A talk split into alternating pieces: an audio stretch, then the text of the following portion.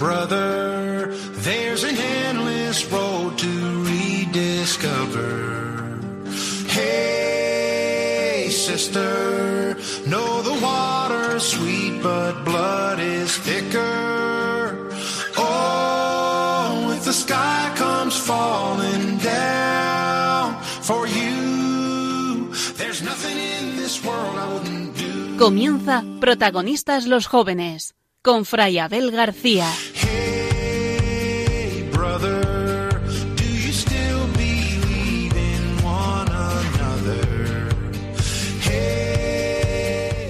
Quizás desde hace tiempo late en tu corazón un deseo, una ilusión, una inquietud que no te deja tranquilo, aun en medio de la aparente normalidad de tu vida. Y te preguntas, ¿qué me está pasando? Porque hay palabras, personas, acontecimientos que casi sin saber por qué me están tocando el corazón especialmente.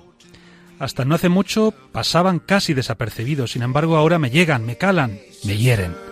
¿Qué sentido tiene todo esto? ¿Por qué esta circunstancia? ¿Por qué este encuentro? ¿Por qué esta alegría cuando pienso en...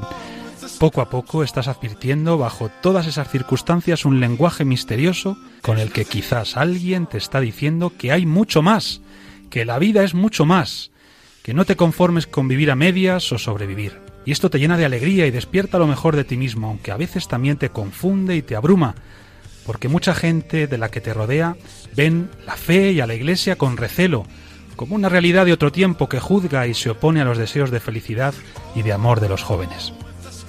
Nada más lejos de la realidad. Da un paso adelante, atrévete a ser más. Puedes llegar a ser lo que Dios sabe que eres si reconoces que estás llamado a mucho más.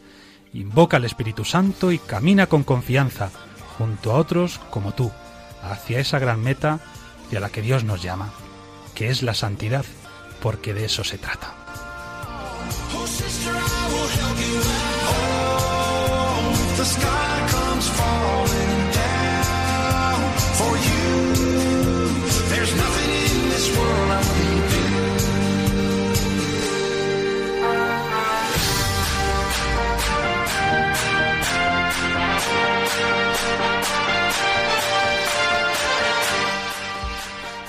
Muy buenas noches, queridos amigos, paz y bien. Bienvenidos a un nuevo Protagonistas los jóvenes con los franciscanos conventuales en la radio de la Virgen, en Radio María. Soy el padre Abel García. Y estamos en septiembre, concretamente día 17. Empezamos, acabamos de empezar un nuevo curso. Y ya sabéis que un franciscano nunca está solo. Pobre de mí si estuviera solo, porque hacer un programa solo es complicado. Pero no, estoy acompañado y muy bien acompañado, como cada noche, tercer martes de cada mes. El padre Juan Cormenzana está aquí a mi lado. ¿Qué tal, padre? Pues muy bien, Padre Abel, además con las pilas cargadas y a tope. Aquí no hay síndrome posvocacional. Vacacional, perdón. Ah, perdón. perdón. Tampoco posvocacional. No, no, no, no tengo ninguna No, no crisis. estás en crisis, ¿no? Gracias a Dios, no, Padre Abel. Síndrome Posvacacional. posvacacional. Muy bien, perdón. muy bien. Ahí estás vacaciones, Juan. Aquí está Coalamana también, que la hemos escuchado, echa un capote a nuestro querido padre Juan, que no está en crisis vocacional. Lo repito, no estoy, en- mamá, no estoy en crisis, de verdad. No, no lo está, Julia, tranquila. Coba, buenas noches. Muy buenas noches. ¿Cómo estás? Ya se os echaba de menos. Tú tampoco estás en crisis, ¿no? Yo no, vamos. Bueno, que todavía no sabes muy bien cuál es tu vocación no, a la que Dios te llama, no, pero pero bueno, venga, ánimo, ¿eh? Poco a poco ya verás que el Señor te irá diciendo lo que quiere de ti. Javi Félix, buenas noches. Hola, buenas noches. Yo un poquito en crisis, sí. Hombre. Siempre que se empieza el curso te da vértigo todo lo que se viene encima. Sí, Sí. Pero lo afrontas con entusiasmo y con alegría. Sí, ya con experiencia también. También. Así también. Sabes que estos malos momentos del comienzo pasan. que sí.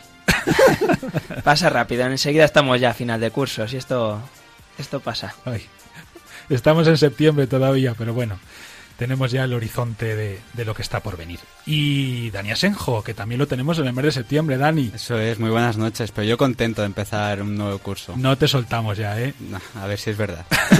Estoy muy a gusto aquí con vosotros. Y nosotros también contigo. No hemos perdido a nuestro colaborador José Santos, lo que pasa es que entre la boda, el comienzo de esta vida nueva, bueno, le tenemos un poco más ocupado de la cuenta, pero si Dios quiere volverá. Y en el control a Juan Masoto, que nos echa siempre una mano imprescindible para que este programa pueda salir adelante. Quedaos con nosotros, queridos oyentes, durante la próxima hora. De verdad que no os vais a arrepentir. Hemos preparado un programa muy interesante y además muy propio para este mes de septiembre, especialmente para los muchos jóvenes que os dedicáis a la apasionante tarea de la educación. Ya sabéis que en Radio María nos mueve un único deseo, que no es otro que compartir la alegría y la luz de la fe, anunciar a Cristo que vive y nos quiere vivos. Os dejo nuestro correo para que os pongáis en contacto con nosotros.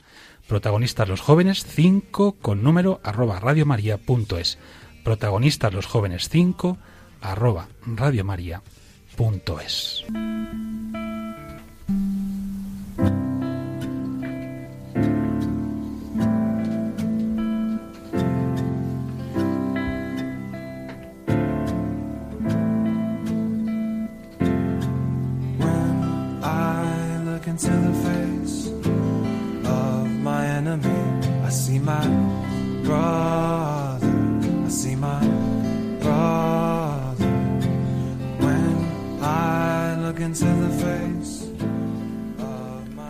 Oh San Francisco, que recibiste los estigmas en la Verna, el mundo tiene nostalgia de ti como icono de Jesús crucificado. Tiene necesidad de tu corazón, abierto a Dios y al hombre, de tus pies descalzos y heridos, y de tus manos traspasadas e implorantes. Tiene nostalgia de tu voz débil, pero fuerte por el poder del Evangelio. Ayuda a Francisco a los hombres de hoy a reconocer el mal del pecado y a buscar su purificación en la penitencia. Ayúdalos a liberarse también de las estructuras de pecado que oprimen a la sociedad actual. Reviva en la conciencia de los gobernantes la urgencia de la paz, en las naciones y entre los pueblos. Infunde en los jóvenes tu lozanía de vida, capaz de contrastar las insidias de las múltiples culturas de muerte. A los ofendidos por cualquier tipo de maldad, concédeles, Francisco, tu alegría de saber perdonar. A todos los crucificados por el sufrimiento, el hambre y la guerra, ábreles de nuevo las puertas de la esperanza. Amén.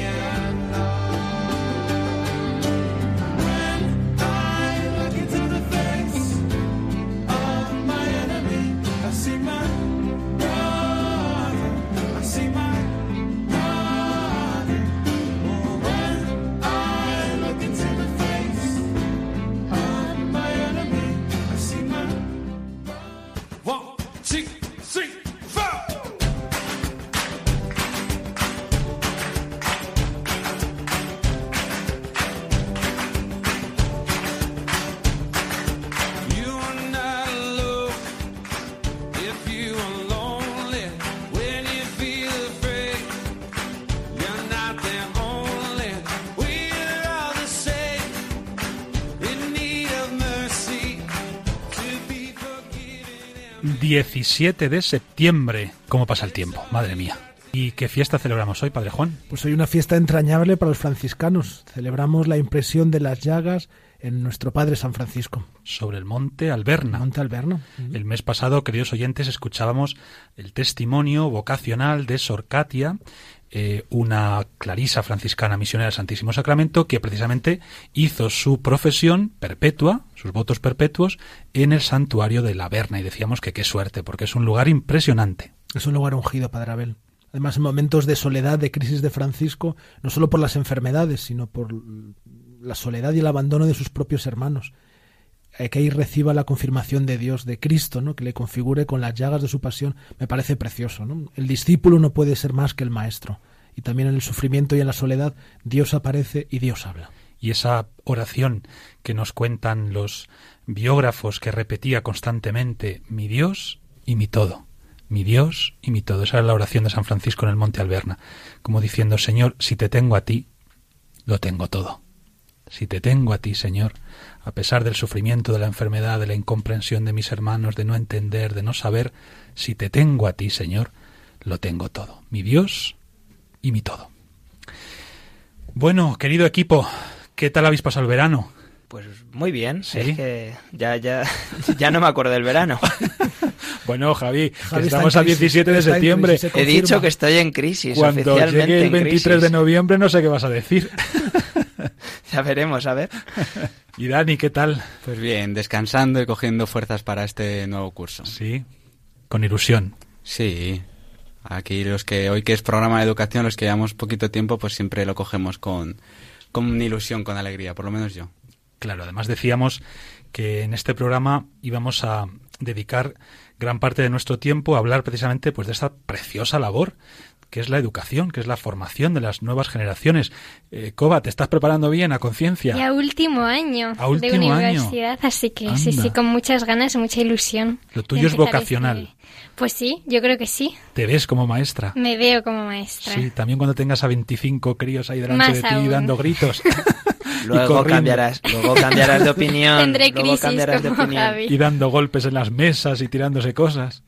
Bueno, yo creo que podré Seguramente que sí. con ello. Bien, queridos oyentes, pues en el programa protagonista de los jóvenes ya sabéis que en esta sección, llamada Ojos que ven, intentamos compartir con todos vosotros noticias, testimonios que nos hayan impresionado. Y hoy tienen que ver, como es lógico, con el tema de la educación y con proyectos en este campo muy interesantes. Escuchad. el final del verano llegó y tú partirás. Yo no sé hasta cuándo este amor recordarás. Esta canción eh, la escuchaba en casa porque el grupo que la canta le gustaba mucho a mi madre.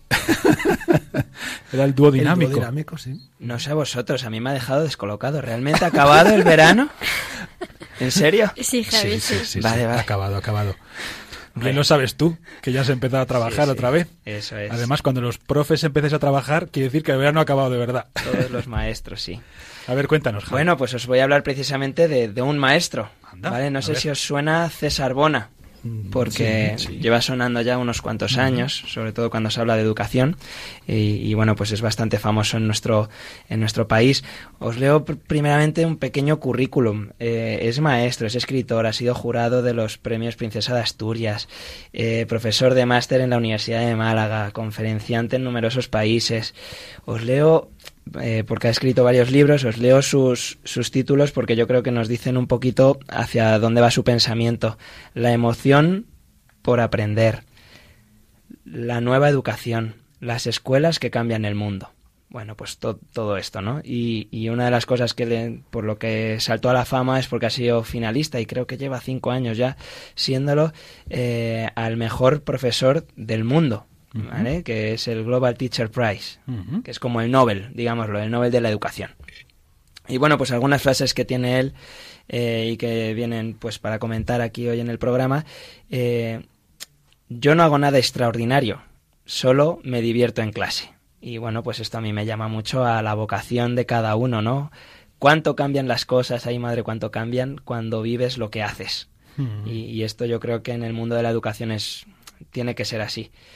Y otra frase que me llamó la atención es la escuela no es una burbuja, tiene que hacernos mejores colectivamente. Es para la vida. Esto que se nos ha olvidado muchas veces, ¿no?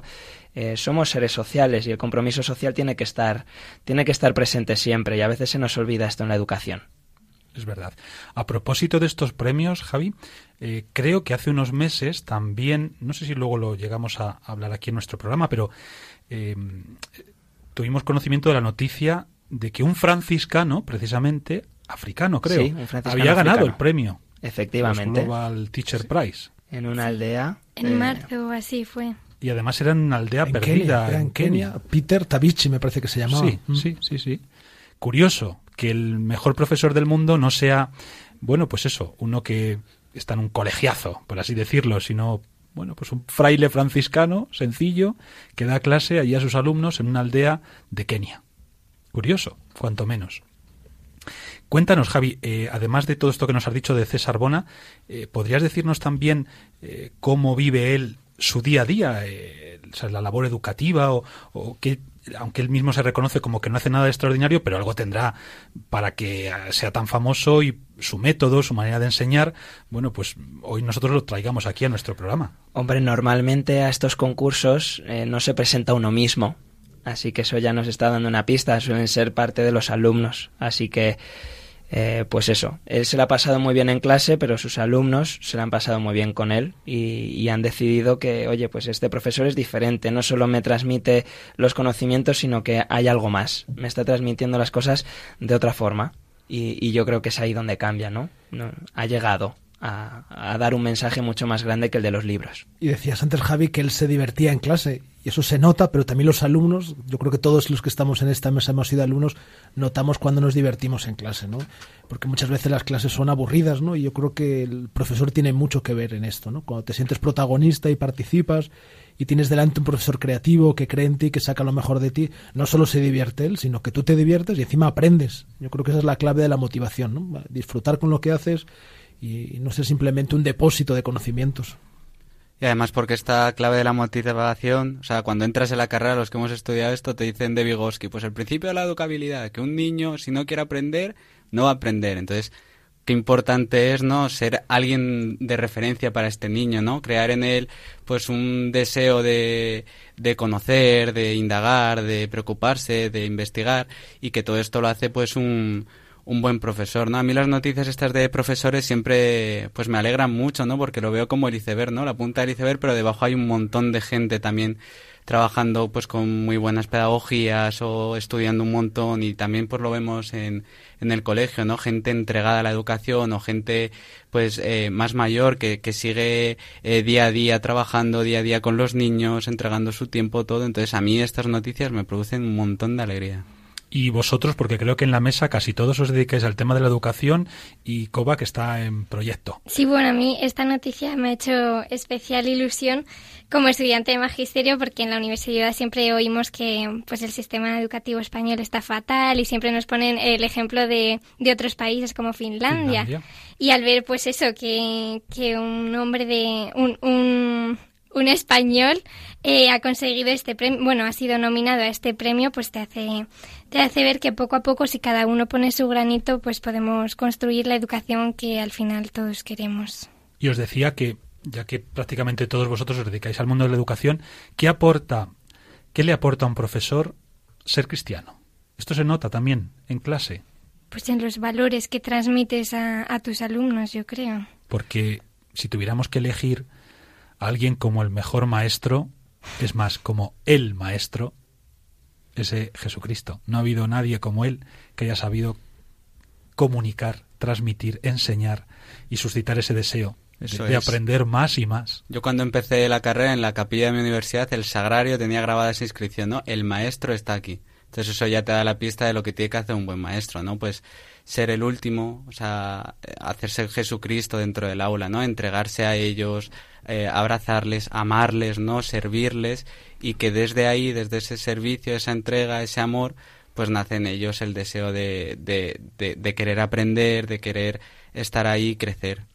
Me parece muy importante lo que dices, Dani, amarles, quererles, servirles, ser el último porque muchas veces yo creo que todos tenemos la experiencia, los chavales vienen con unas heridas tremendas, ¿no? De su familia, del mundo del que viven, y a veces estamos tan preocupados por, por dar el contenido, por dar el temario, que se nos olvida que lo más importante, o una de las cosas más importantes, es acompañarles y darles amor, ¿no? Y, y que poco tiempo a veces dedicamos en, escucharles, en quererles y manifestarles un poquito de, de, ese amor. Y yo creo que el ser cristiano puede ser como ese plus, y quizás porque lo tenemos más consciente por el maestro que hizo lo mismo, pues yo creo que nos puede ayudar a nosotros en nuestro trabajo.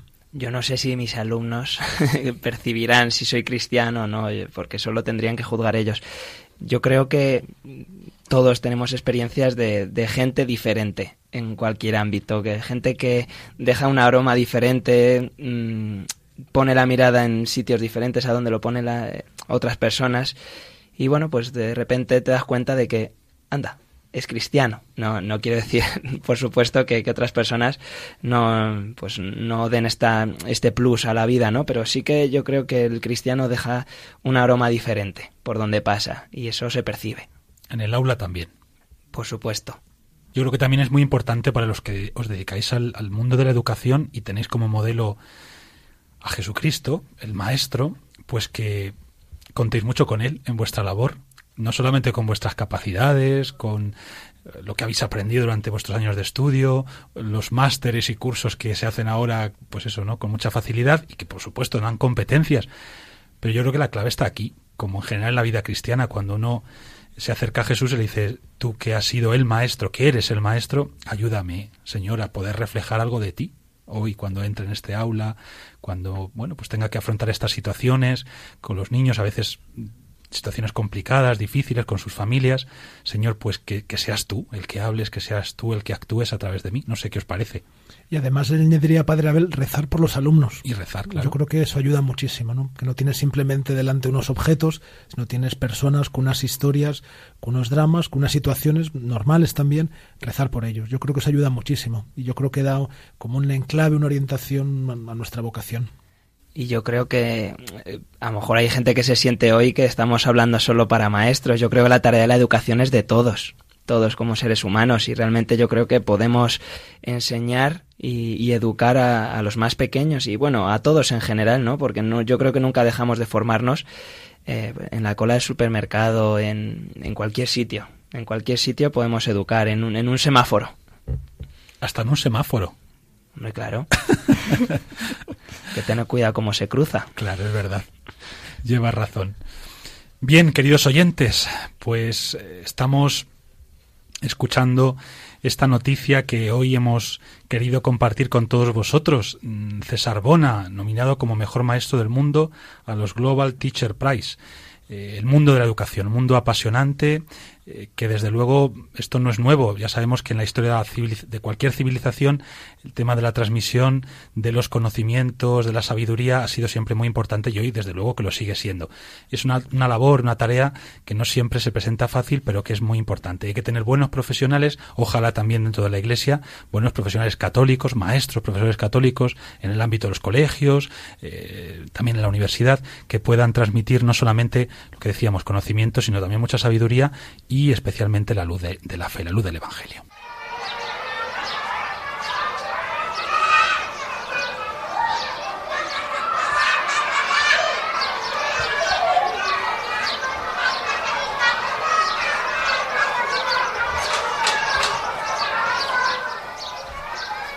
Qué sonido tan familiar, Padre Abel. Este. Alguno de nuestros oyentes se habrá quedado un poco extrañado, ¿no? ¿Qué, qué, qué nos han puesto? Porque habitualmente son canciones, en música. Estos sonidos efectivamente muy familiares, sobre todo para vosotros. Eh, a ver, cuéntanos, eh, Coba. Bueno, pues es el sonido de, del patio, del recreo Patio, de los recreo, niños. claro. Y bueno, es que en el programa de hoy vamos a tener muy presente a los maestros y, como no, pues también a los niños. Es para daros, queridos oyentes, un empujón ¿eh? a los que os dedicáis a esta labor desde Radio María, desde este programa. Queremos animaros a que empecéis con muchas ganas este nuevo curso. Y antes hemos hablado de César Bona y para él una de las cosas más importantes era hacer protagonistas a los niños del cambio. Uh -huh. Pues bien, hoy os voy a hablar precisamente de un proyecto educativo que tiene como objetivo, entre otros, mostrar cómo los jóvenes están cambiando el mundo con sus proyectos Design for Change. Si no sabéis lo que es esto, pues yo os lo cuento. Explícanos, a ver. Son diseños que impulsan los objetivos del desarrollo sostenible. Uh -huh. Y bueno, este proyecto se llama La Caravana del Cambio porque 100 jóvenes de 25 centros educativos de distintas comunidades de aquí de España pretenden ir a Roma en autobús. Vaya. Para participar en un encuentro que se llama Yo Puedo. Allí también se reunirán con jóvenes de otros países y le contarán al Papa cómo están cambiando el mundo poniendo en práctica sus propias ideas. Al Papa le encantan estas cosas. Además, creo que fue él que en, cuando estuvo en Buenos Aires, de arzobispo, creó e impulsó las escuelas ocurrentes, ¿no? Que uh -huh. era como esta especie de algo parecido a Design for Chess, ¿no? Darle el protagonismo a los jóvenes, escuchar a los jóvenes y crear proyectos, ¿no? Darles la oportunidad, ese ICANN que decíamos antes. ¿Qué os parece?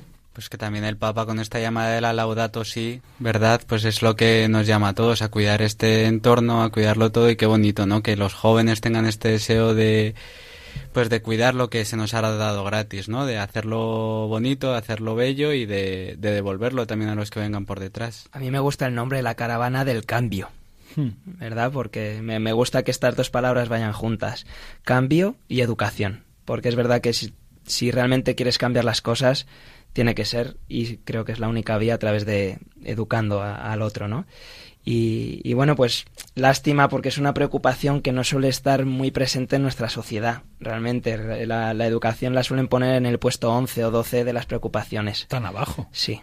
Y de hecho las políticas y todo dicen que se suelen centrar más en los puestos pues del 1 al 4 o 5. Entonces, claro, por eso realmente nunca llegamos a, a, a tener grandes cambios en, en educación en este país. ¿Y por qué creéis que hay tan poco interés por la educación, siendo un tema tan importante? Por- es difícil porque a- yo lo pondría el primero porque es, es el motor del cambio de, de todo el resto de, de cosas, ¿no? Y bueno, pues ahí hay que preguntarle a la gente, no sé. Eh, realmente, pues eso, hay, hay temas que nos enervan a lo mejor más, hay temas sociales, sí, que hay, que hay que resolver más de forma inmediata, como dices. Y, y bueno, pues la educación es verdad que no se ven los cambios directamente en el momento que tú inviertes en educación, por ejemplo, sino que son cambios lentos que se ven a largo plazo. Y el largo plazo actualmente No gusta. no gusta y no, ¿para qué? Somos muy de lo instantáneo, efectivamente. Pero es una idea muy interesante, los que os dedicáis al mundo de la educación, el hacer partícipes también a los niños, a los jóvenes, de esta necesidad de cambio, de transformación. Si no, al final yo creo que también la educación, lo hablábamos antes, eh, bueno, puede convertirse en algo un tanto aburrido si se convierte únicamente en, un espacio donde un profesor habla y, un alumno, pues eso, recibe mm, informaciones, mensajes, datos, sin más. Yo creo que esto puede motivar mucho a los alumnos. Y sobre todo tiene que ver, Padre Abel, con el modo en el que miras a los alumnos. Yo creo que cuando el Papa Francisco dijo que los jóvenes no son el futuro, sino que son el presente, yo creo que tiene que ver mucho con esta mirada. Es decir, los jóvenes hoy tienen algo que decirnos, los niños tienen algo que decirnos hoy, tienen que aportar algo. No soy yo maestro que me subo a una tarima y le lleno la cabeza de, de conocimientos, ¿no? Y cuando tú le das la palabra a los niños y a los jóvenes, te sorprendes que ellos tienen iniciativas, tienen ideas, tienen expectativas, y así cuando les das la palabra pueden tomar la iniciativa y ser protagonistas del cambio. ¿Cómo veis a los jóvenes y a los niños, vosotros que estáis metidos ahí en harina? Pues yo creo que en esto también han cambiado mucho. Lo que ¿Sois decía pesimistas? Javi. No, hombre, siempre bueno, optimistas. bueno. Sí que es verdad que en todo esto, pues, eh, son más inmediatos, tienen alcance, pues, en ordenadores o tabletas, eh, pues todo el conocimiento. Al final el profesor ya deja de ser un transmisor del conocimiento para un mediador, ¿no? Hacer algo con ese conocimiento. O sea, los niños ya tienen acceso a todo lo que quieran. Pues el profe tiene que guiar todo eso, ¿no? Hacerlo y conducirlo, que es ahora, pues yo creo un poco en la línea de lo que hablaba el profe Juan, que tenemos que abandonar esas clases magistrales a lo mejor, porque también ellos son capaces y lo que más le motiva, pues es el poder realizar un proyecto, el poder realizar un trabajo, que es ahí donde verdaderamente les engancha. Si ves en el colegio que cuando están implicados de esa manera, es que es un lujo, es que disfrutan y, y aprenden muchísimo. Lo que pasa es que yo en ese sentido también soy un poco clásico porque creo que mm, hay que recuperar ciertos elementos que se han ido perdiendo en esta nueva pedagogía, como es por ejemplo la memorización, aprender de cosas de memoria, y eso implica pues sí, mucho tiempo, sacrificio, pero el saber ciertas fechas, autores, de obras, yo creo que en este sentido hemos perdido un poco, no sé cuál es vuestra impresión, pero ahora nos ponemos ante un cuadro o nos citan una obra, digamos, de la literatura universal o de la nuestra española y con frecuencia pues pues no sabemos o no saben responder. Es verdad lo que dices y es uno de los Creo que- dilemas, yo creo, más fuertes que hay a nivel de, de la educación. Porque dices, bueno, hay cosas que sí que se están perdiendo y es verdad. Eh, lo que pasa es que dices, ¿dónde pones el foco de Mm. la educación? ¿En esto para fortalecerlo porque se está perdiendo? ¿O realmente se va a perder de por sí y lo mejor es pues irte a lo que realmente se van a encontrar, ¿no? A hacer que los chicos pues se desarrollen completamente en la vida que se van a encontrar. Entonces, bueno, yo creo que la educación tiene que ir de la mano a cómo está avanzando la sociedad también. Y es verdad, Padre Abel, que antes se tiraba muchísimo de memoria, ¿no? Pero yo creo que se olvida muy rápidamente, ¿no? Entonces yo creo que estamos ante una nueva manera de, de llegar al conocimiento, ¿no? No simplemente recordar, que es una parte importante memorística, sino sobre todo de relacionar, de aplicar y de crear conocimiento también, ¿no? Quizás memorizar es como un nivel más bajo del aprendizaje y tenemos pues que analizar y en el fondo crear conocimiento, que con toda la información que tú tengas seas capaz de crear, de generar.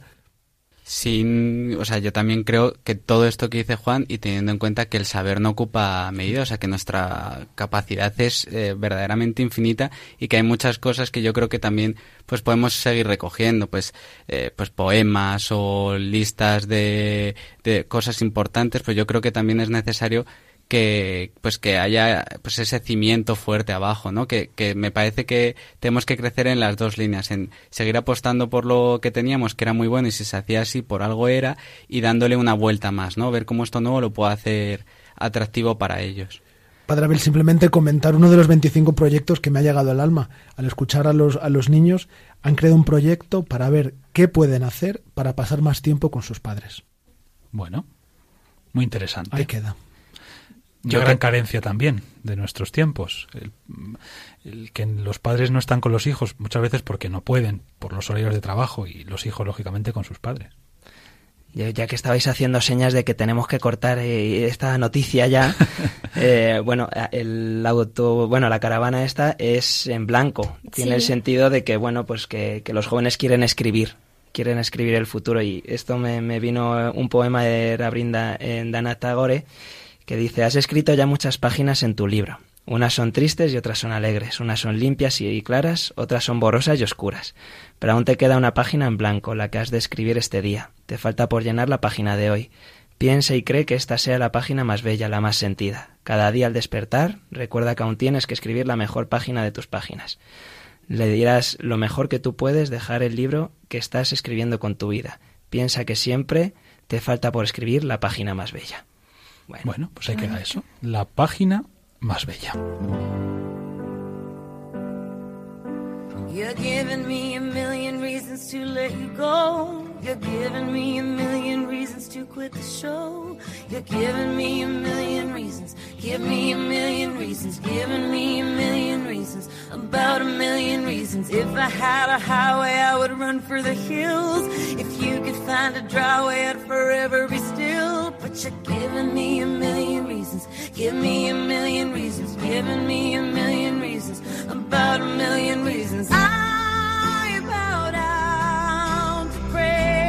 try to make the worst seem better. Lord, show me the way to cut through all this worn out leather. I've got a hundred million reasons to walk away. But baby, I just need one good one to stay. Head stuck in a cycle, I look off and I stare. It's like that I've stopped breathing, but completely aware. Cause you're giving me a million reasons. Give me a million reasons. Giving me a million reasons. About a million reasons. And if you say something that you might even mean, it's hard to even fathom which parts I should believe. Cause you're giving me a million reasons. Give me a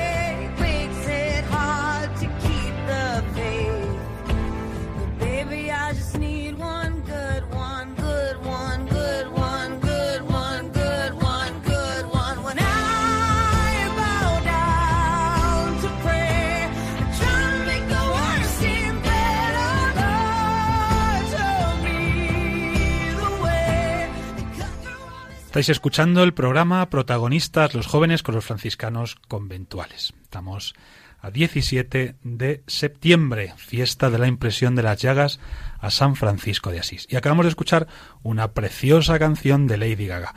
Qué canciones tan buenas que tiene esta mujer.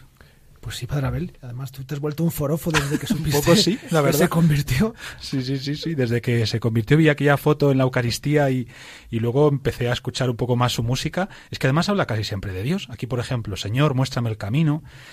Y además, con el tema que hoy nos está ocupando nuestro programa, eh, Qué bonito el poder reconocer que hay millones de razones para empezar un nuevo curso, para entregarse a aquello que hemos recibido como don y como tarea, a nuestra profesión, eh, a nuestra vocación. ¿Es así o no, Coba? Sí, hoy tenemos más, o sea, hoy más que nunca tenemos millones de razones para estar contentos e ilusionados con este nuevo curso y nuevos proyectos, nuevos objetivos, nuevas metas. Claro que sí. Y esta noche para nosotros una de estas razones es tener a una invitada pues muy querida. Y a ver, preséntanos, Padre Juan, quién Sí, está Abel. esta noche aquí con nosotros. Esta noche nos acompaña en el estudio alguien que tiene un apellido señorial. Ay, por favor. Yo no lo sabía, ¿eh? es como de película, ya verás. Pero es muy sencilla Sí. ella. Elvira Pardo de Santayana, Valverde. Bueno, Ya nos aclarará si tiene que ver algo o no. Es madrileña, tiene 31 años y a ella le gusta decir que nació en el aire, vaya. Aunque en realidad Padre Abel nació en el Hospital del Aire Ah. eh, de Madrid.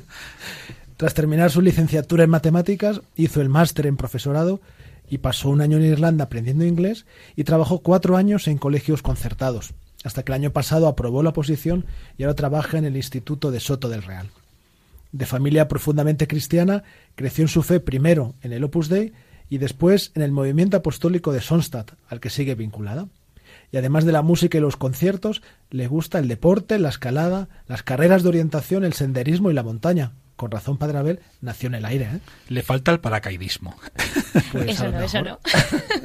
Buenas noches, Elvira. Buenas noches, Padre Abel. Bienvenida a nuestro programa. Gracias. A ver, Elvira, cuéntanos, ¿cuándo nació tu vocación a la enseñanza? Buf, pues bueno, en realidad es de súper pequeña. ¿Ah, sí? Primero quería ser cajera. ¿Jugabas a ser maestra? Quería- Sí, sí, claro. Primero cajera. Y después primero me- cajera. Sí, me parecía divertidísimo.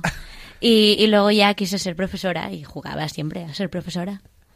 De hecho, hasta ponía exámenes a, ¿Ah, mis, sí? a mis muñecos y a mis peluches. Luego con algún primo o con algún hermano también jugabas. ¿o Sí, no?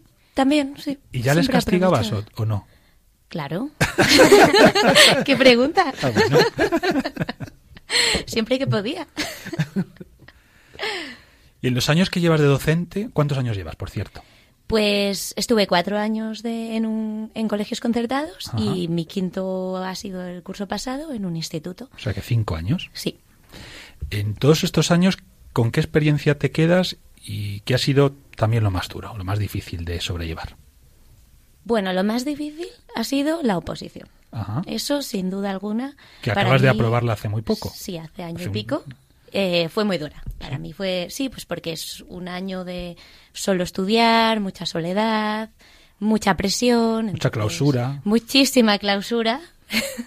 y luego, ¿con qué me quedo bueno? Es que hay tanto que quizás eh, los agradecimientos de los alumnos cuando acaba el curso, por ejemplo, que ya sabes que no es peloteo porque ya están las notas puestas y llegan y te dan las gracias o un padre que se acerca a ti, te busca, te da las gracias. Y conociendo los dos tipos de enseñanza, concertada, pública, ¿tú cómo ves la educación en España? ¿Cómo, so- ¿Cuáles son los retos a los que se enfrenta? Pues bueno, yo creo que esta pregunta es muy difícil porque, porque bueno, creo que tenemos muchísimos retos. Eh, para empezar, en muy poco tiempo de clase, que tenemos 55 minutos, que en realidad nunca son 55 minutos, se nos pide que hagamos un montón. Porque al final es verdad que, o sea, tenemos que dar un currículo. O sea, tenemos unos contenidos que hay que dar. Y si no los damos, el siguiente profesor, el del curso siguiente, está perdido. Entonces tenemos que conseguir dar todos esos contenidos, a la vez motivar a los alumnos. Solemos tener una ratio de 30 por clase.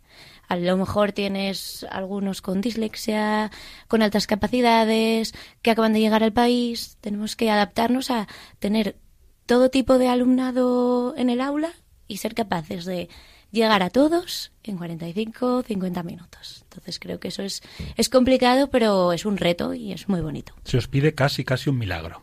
Yo pienso que sí, pero puedo estar equivocada. ¿Y Elvira, eres profesora de primaria o secundaria? Secundaria y bachillerato. De secu- ¿Y cómo ves a los jóvenes de hoy en día?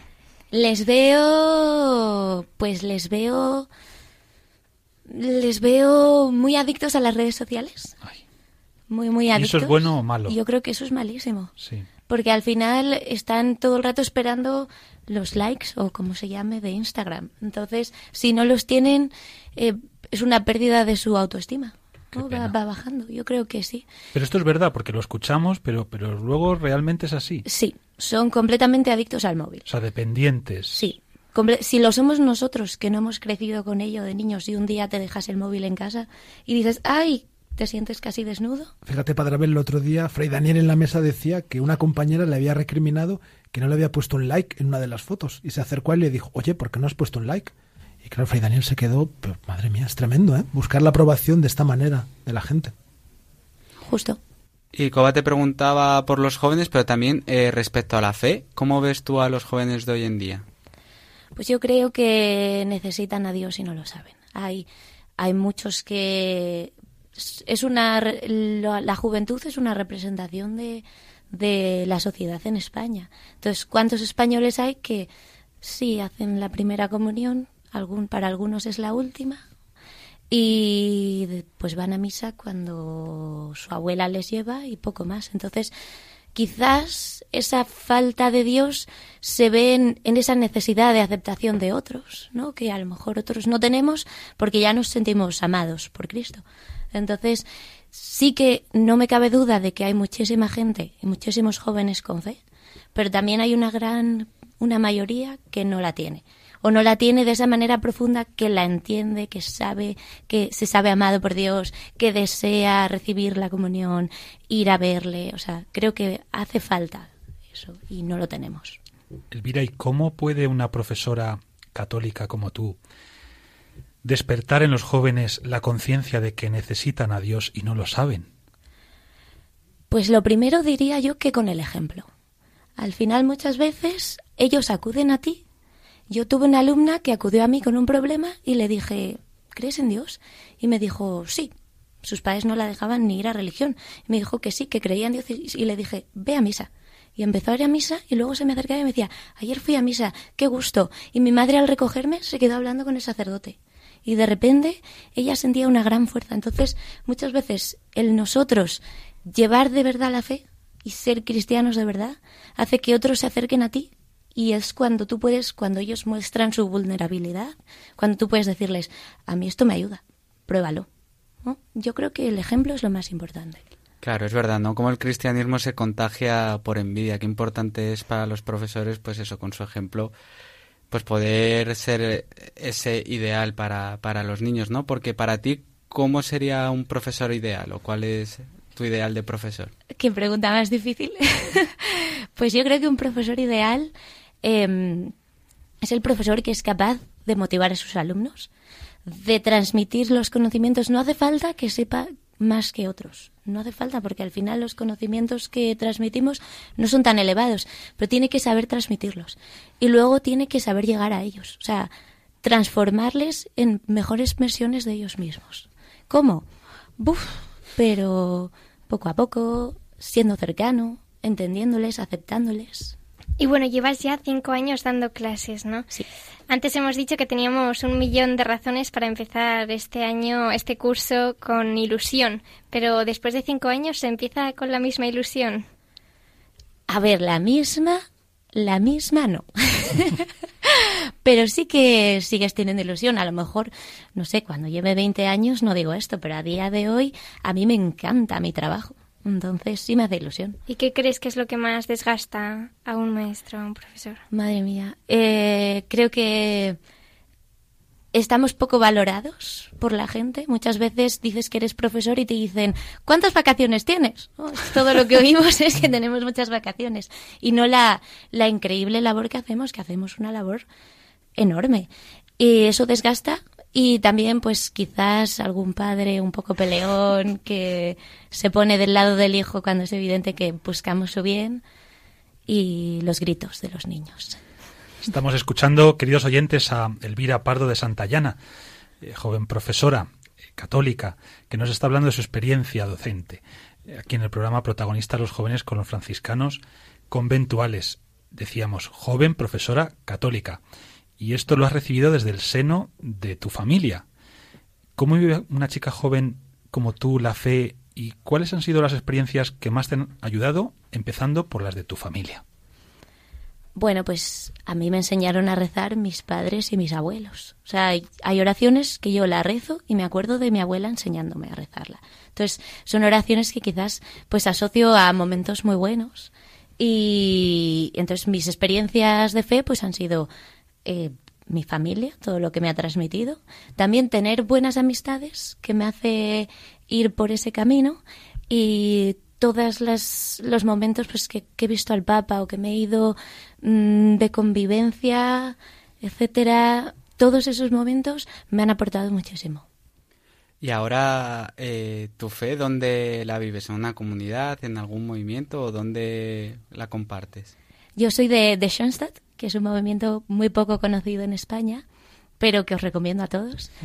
Y pues ahí tenemos adoraciones una vez a la semana, incluso siempre hay adoración, una vez por semana por lo menos, pero fuertes, fuertes una vez al mes. Eh, luego hay reuniones, nos formamos, tenemos grupos de vida, nos formamos en nuestro grupo de vida, luego en nuestro grupo un poco más grande, pues en mi caso de, de chicas profesionales, chicas que trabajan y, y así.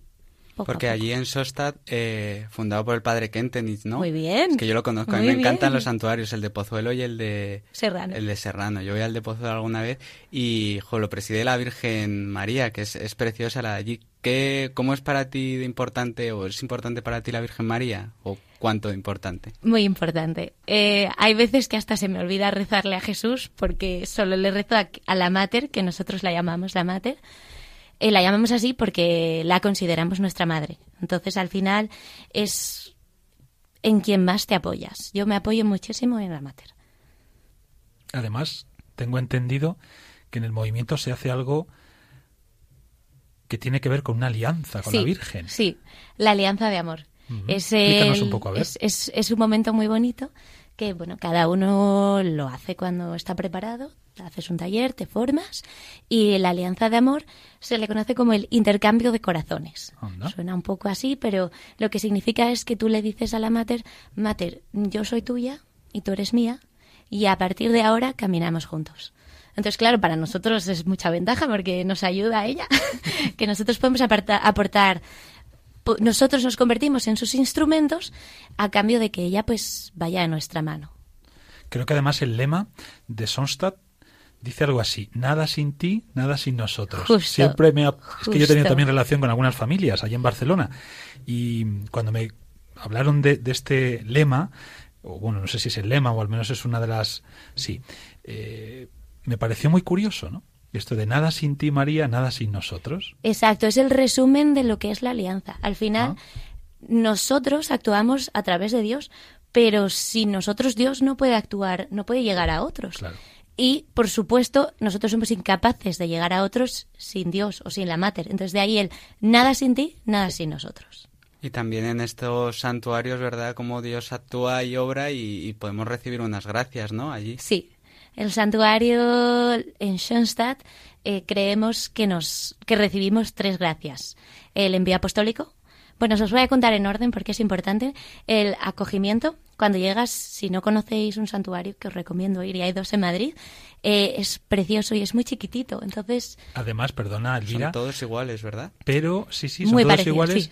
Y además, para nosotros franciscanos, cuando hemos ido en alguna ocasión, nos recuerda muchísimo a la porciúncula. Se parece un montón. Es como una Se parece un montón. sí, Cuando sí, la vi la porcíncula me acordé del santo. Sí, ¿verdad?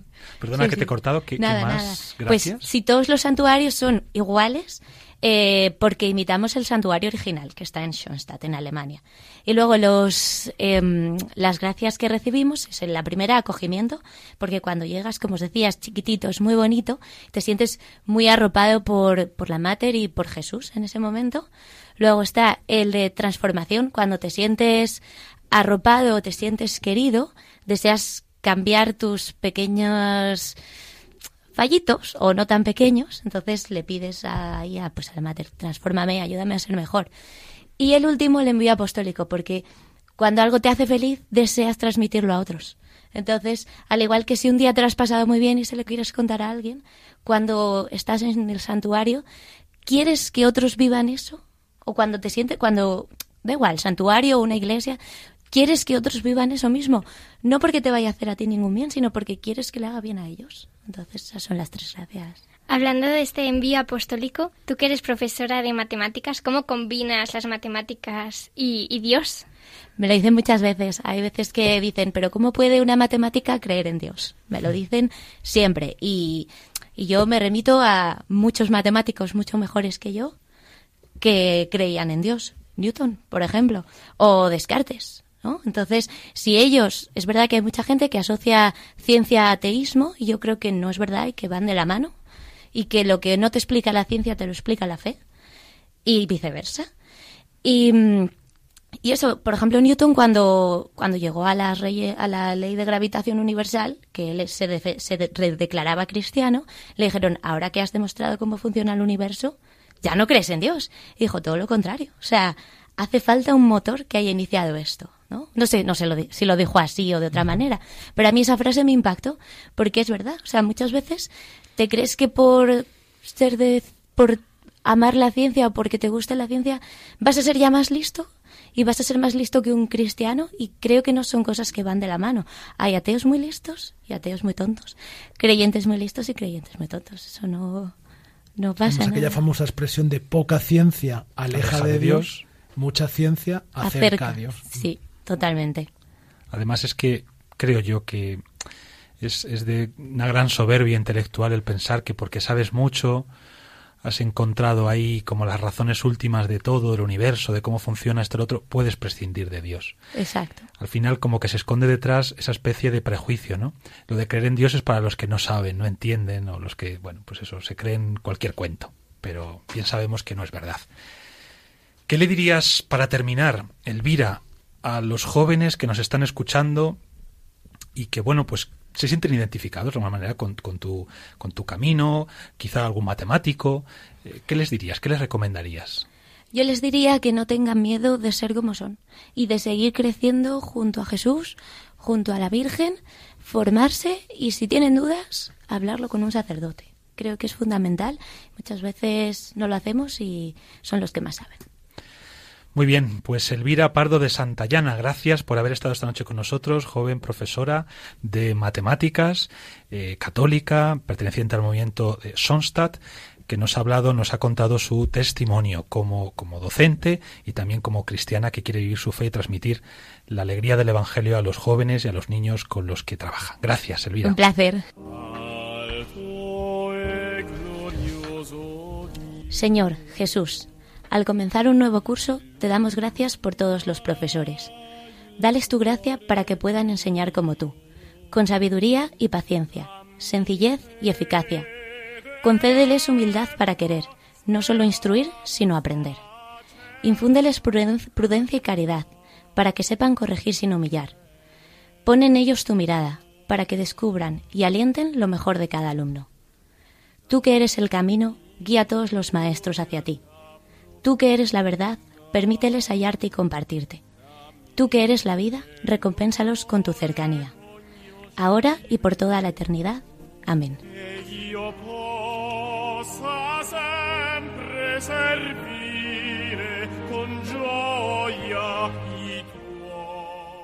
Hasta aquí nuestro programa del mes de septiembre. Gracias, equipo, Padre Juan Cormenzana, Buenas noches, Padre Abel.